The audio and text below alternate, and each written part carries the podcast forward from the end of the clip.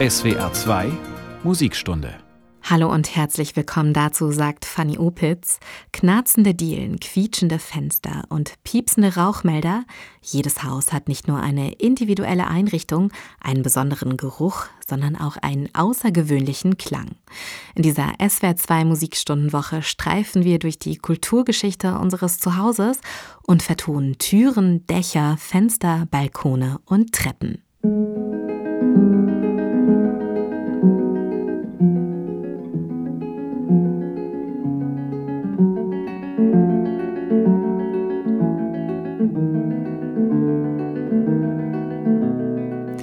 Beginnen wollen wir unsere klingende Hausdurchsuchung ganz oben auf dem Dach, in der Dachkammer und auf dem Speicher. Orte, die sich von außen leicht den Blicken Fremder entziehen, spektakuläre Kulissen für Duellszenen in Gangsterfilmen, perfekte Party-Locations in luftigen Sommernächten. Zur Einstimmung Musik vom frühen Rio Reiser, ein Dach überm Kopf.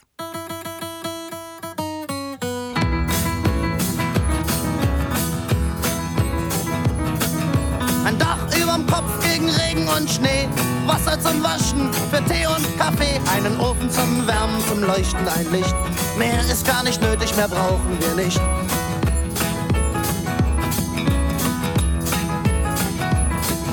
Wir zahlen keine Miete, wir brauchen keinen Strom. Unsere Wohnung ist luftig, kein Stein und Beton.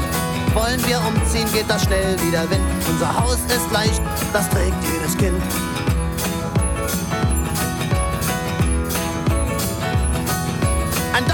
Überm Kopf gegen Regen und Schnee. Wasser zum Waschen für Tee und Kaffee.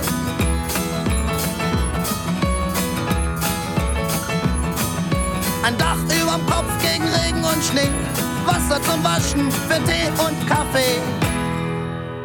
Rio Reiser, ein Dach überm Kopf, eine kleine Ode an die einfachen Dinge im Leben, die für viele immer noch keine Selbstverständlichkeit sind, zum Beispiel ein sicherer Schlafplatz, ein Dach überm Kopf. Ohne Dach kein Haus. Uns alle sollen Dächer schützen.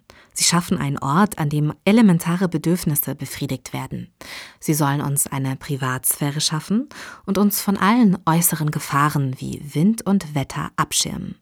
Doch manchmal friert man unterm Dach in unbeheizten Innenräumen fast mehr als draußen, vor allem im Herbst, wenn die Kälte nur so in die Gemäuer kriecht und man sich noch ums Heizen drückt. Dieses Gefühl kennen auch die Schriftstellerin Georges Sand und der Komponist Frédéric Chopin. Was müssen sie gefroren haben 1838 in ihrem Winter auf Mallorca? Sie sind den Schick der Pariser Salons gewohnt, überbordend eingerichtet. Fülle und Luxus, schwere Stoffe, Tapeten. Auf Mallorca frösteln Muse und Musikus nicht nur draußen bei launischem Herbstwetter, sondern auch drin in ihrer Unterkunft, im verlassenen Kloster Valdemossa und das bei spartanischer Möblierung. Eine Winterromanze haben sie sich sicherlich gemütlicher vorgestellt. Jean Sand notiert, ich verstehe nicht, dass man, sobald man wirklich zwischen vier Wänden wohnt, nicht das Bedürfnis empfindet, sie zu füllen. Das Leere und Reglose lässt mich vor Grauen erstarren. Mit diesem Horror-Vakui der Angst vor der gähnenden Leere in Valdemossa heißt uns die Schriftstellerin willkommen in der Wohnkultur des 19. Jahrhunderts.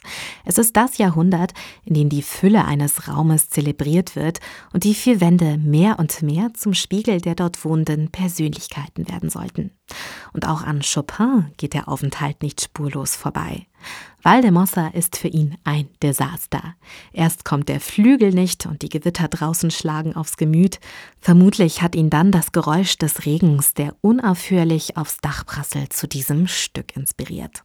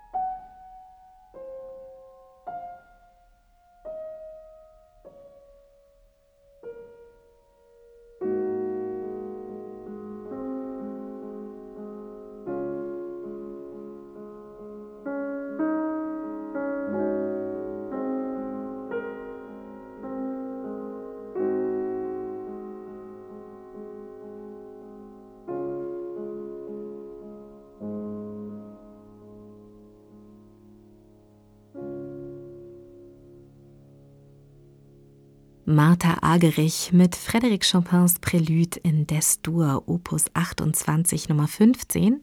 In die Musikgeschichte eingegangen ist dieses Stück als Regentropfen Prélude. Entstanden ist diese Komposition 1838 in dem Winter, den er mit Jean Sand und deren Kindern auf Mallorca verbringt. Sand soll anhand der Melodie fallende Regentropfen erkannt haben, die Chopin akustisch nachbildet. Chopin möchte allerdings seine Kunstmusik nicht derart trivialisiert wissen. Er kam sich vor, als wäre er in einem See ertrunken, schwere eisige Wassertropfen fielen ihm im Takt auf die Brust, als ich ihn aufhorchen ließ, denn man konnte tatsächlich den gleichmäßigen Takt von Tropfen hören, die auf das Dach fielen, bestand er darauf, das nicht gehört zu haben. Er wurde sogar ärgerlich, als ich von Tonmalerei sprach und verwahrte sich heftig und mit Recht gegen solche einfältigen musikalischen Nachahmungen von akustischen Eindrücken, schreibt Georges Sand in Ein Winter auf Mallorca über Chopins Regentropfenprälude. Heute gehören prasselnde Regentropfen auf ein Dach in fast jede Playlist, die beruhigend auf ihre Hörerinnen und Hörer wirken soll, niederschwellig eingebettet in Entspannungsmusik, easy listening zum Einschlafen, Klänge, die uns im stressigen Alltag ein Cool Down ermöglichen sollen.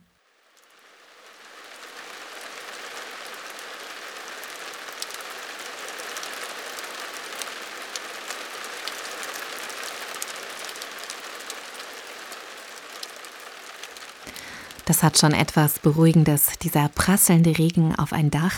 Viele Jahrhunderte lang war dieser inspirierende Sound allerdings in Europa nur für wenige ein angenehmes Geräusch, sondern etwas Bedrohliches. Denn lange bevor es schick war, ganz oben im Dachgeschoss zu wohnen, mit einem wunderbaren Blick aufs Geschehen, galt der Dachstuhl die Mansarde als Quartier für arme Leute, Bedienstete und Künstlerinnen und Künstler. Der Biedermeier-Maler Karl Spitzweg hat das in einem Bild verewigt. Der arme Poet von 1839. Das Bild zeigt einen lesenden Mann im Nachtgewand in einer Dachstube, in die es hineinregnet. Er schützt sich mit einem Regenschirm, während es sich gemütlich gemacht hat. Im Schlafgewand mit Schlafmütze ein Buch aufgeschlagen. So ein armer Poet, wie ihn Spitzweg malt, ist im 19. Jahrhundert keine Seltenheit. In der Großstadt finden sich unter dem Dachfirst ganze Künstlerkolonien, die dort schreiben, malen und tagträumen. Von einem solchen Atelier in Paris erzählt auch Puccinis Oper La Bohème. In einer unbeheizten Dachmansarde verlieben sich der Poet Rodolfo und seine Flurnachbarin Mimi, eine Midinette, so nannte man in Frankreich um die Jahrhundertwende Frauen, die sich als Dienstbotin durchschlagen und zum Beispiel als Tagelöhnerin nähen und schneidern. Hören wir Mimi zu, wie sie sich Rodolfo unterm Dach bei Eiseskälte vorstellt.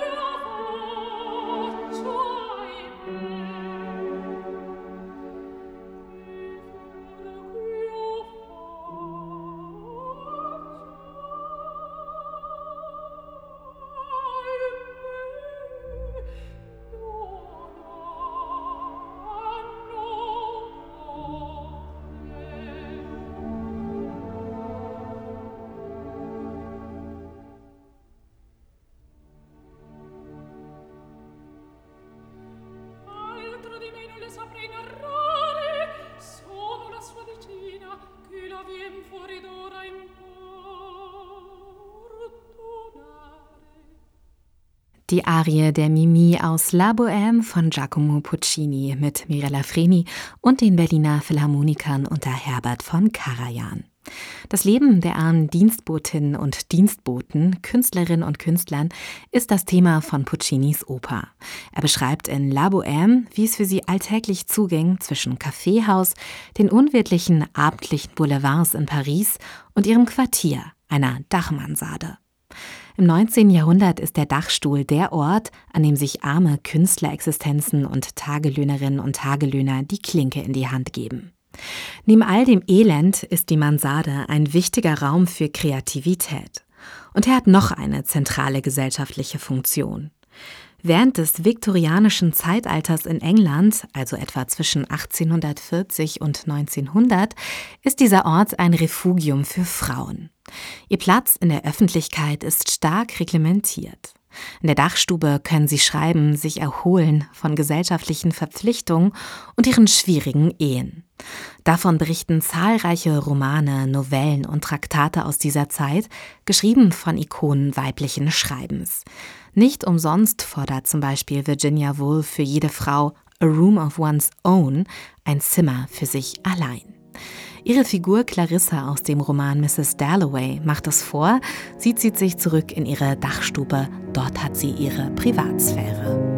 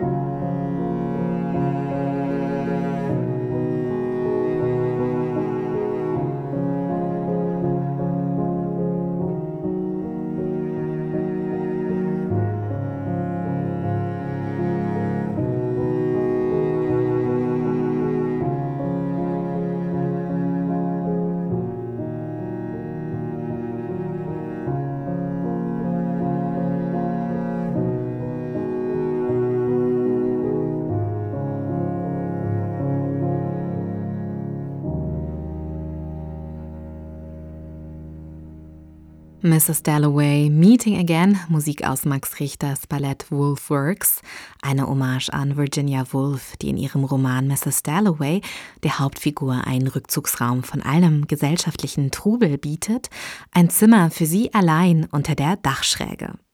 Das Dach als positiven Rückzugsort besingt viele Jahrzehnte später in den 1960er Jahren die Rhythm and Blues Gruppe The Drifters. Hier ist ihr Hit Up on the Roof. Up on the roof. Up on the roof. When this old world starts getting me down and people are just too much for me to face. Up on the roof.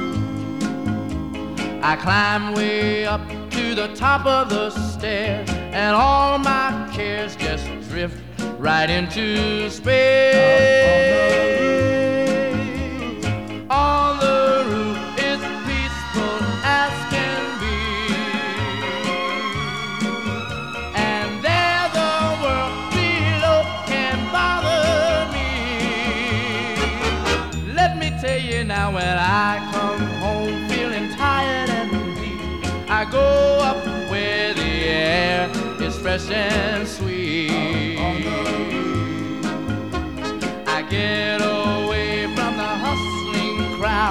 And all that rat race noise down in the street. The the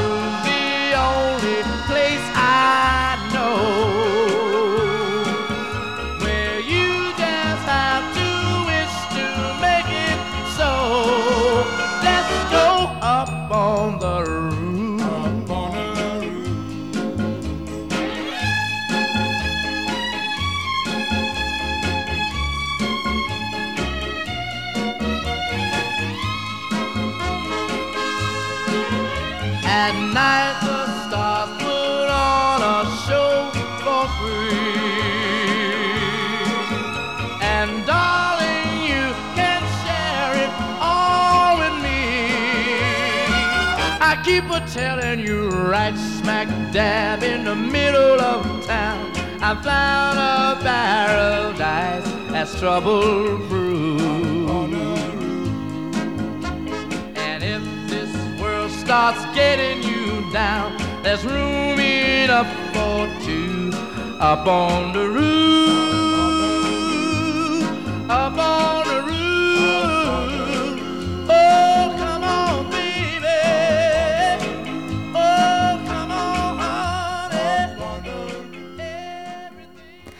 Alle Alltagssorgen hinter sich lassen. Das geht auch auf dem Dach eines Mietshauses, auf dem man sich nach Feierabend zurückzieht.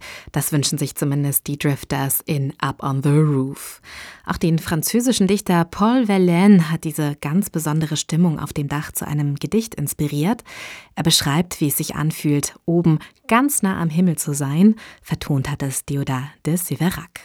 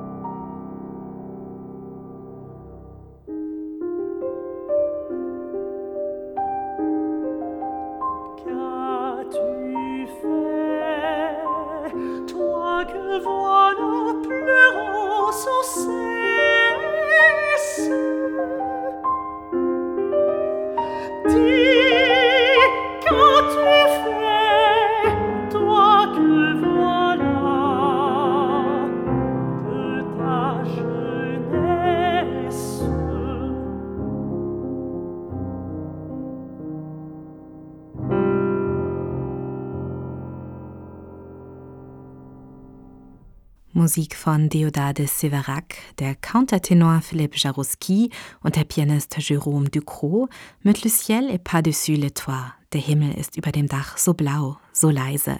Ein Baum singt über dem Dach seine grüne Weise. Eine Vertonung des gleichnamigen Gedichts von Paul Verlaine. Und Dächer und Dachböden als Inspirationsquelle von Musik sind heute unser Thema in der SWR2 Musikstunde. Und wenn ich an Vertonungen von Dächern, Dachluken und Dachstuben denke, dann fällt mir vor allem ein Film ein, den ich als Kind immer wieder schauen wollte, Mary Poppins. Die steppenden Schornsteinfeger machen das Dach zu einem Tanzboden. Hier ist Duke Ellington mit seiner Coverversion von Step in Time aus dem Disney-Film Mary Poppins.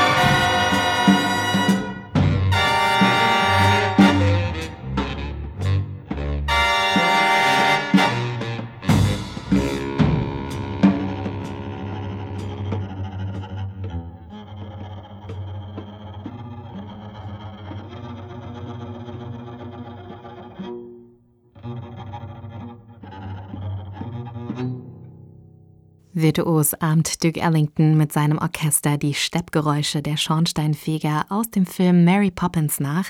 Das war seine Version von Step in Time. Für viele sind Dachdächer und Dachböden geheimnisvolle Orte und eine Anderswelt. Denn unterm Dach lagern wir oft ein Sammelsurium an Dingen, neben Krimskrams auch Schätze und Erinnerungsstücke, die viel über uns erzählen. Das hat den US-amerikanischen Komponisten Andrew York so fasziniert, dass er dem Dachboden eine Komposition gewidmet hat. Im Begleittext der Notenausgabe schreibt er, mir hat die Idee gefallen, einen Teil des Hauses zu vertonen, der wenig frequentiert wird, wo wichtige Dinge verstaut werden, Dinge, die für uns und unsere Geschichte eine tiefe Bedeutung haben, denen wir allerdings nur wenig Aufmerksamkeit zollen. Denn während im Haus unten Tag für Tag Leben einzieht, gibt es diesen Ort ganz oben, dicht unterm Himmel, einsam und still.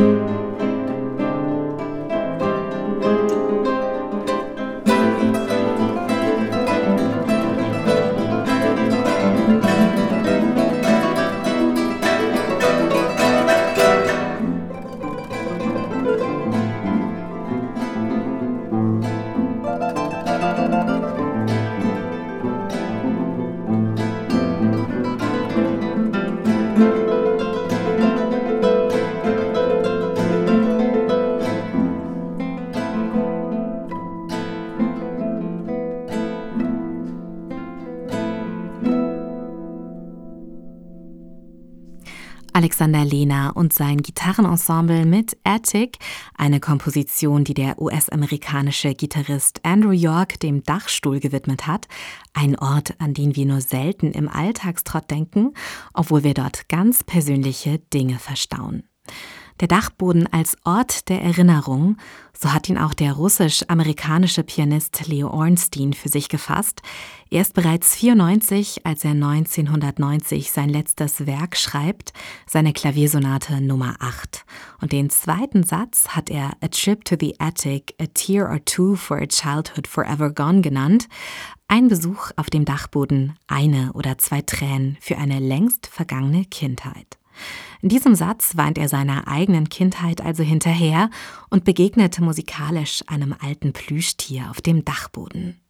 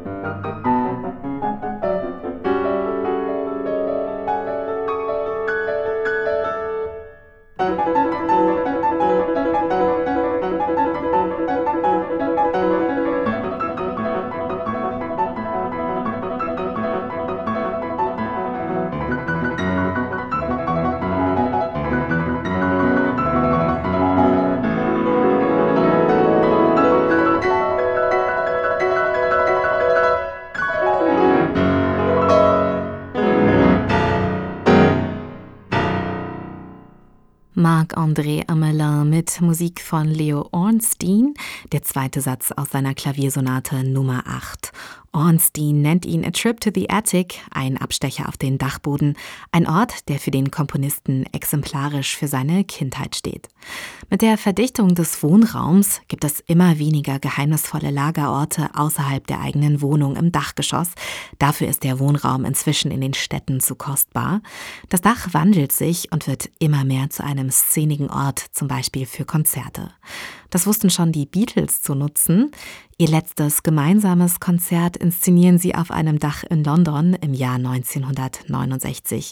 Hier ist Get Back von ihrem Live-Album The Rooftop Performance. Get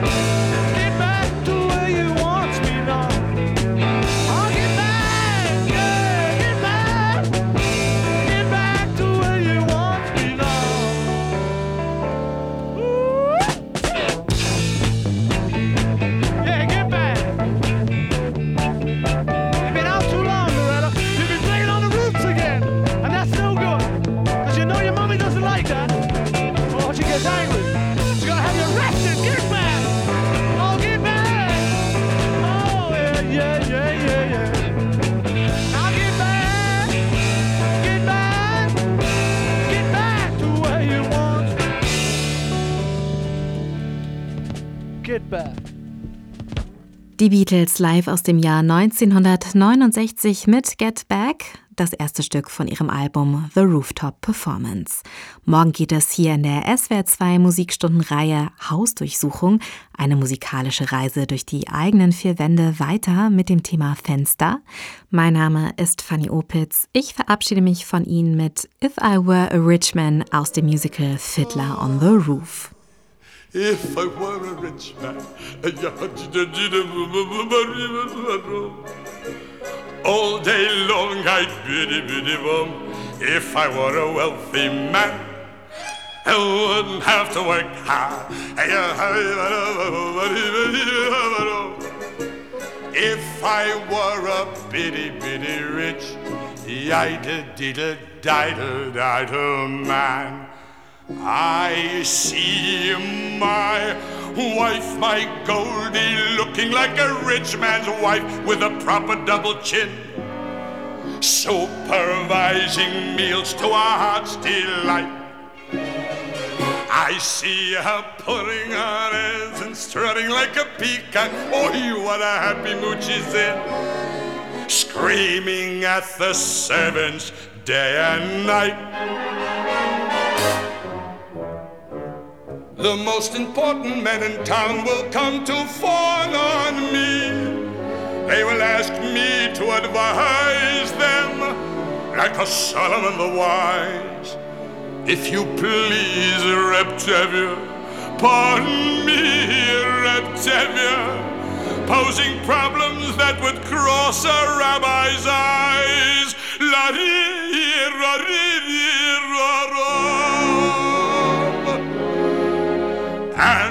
It won't make a one bit of difference if I answer right or wrong. When you're rich, they think you really know.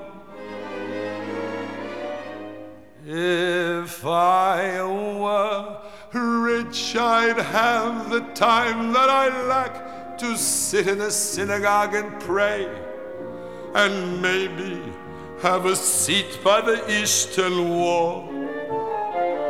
And I discuss the holy books with the learned men seven hours every day. That would be the sweetest thing of all. oh, if I were a rich man, all day long I'd biddy biddy bum. If I were a wealthy man, I wouldn't have to work hard.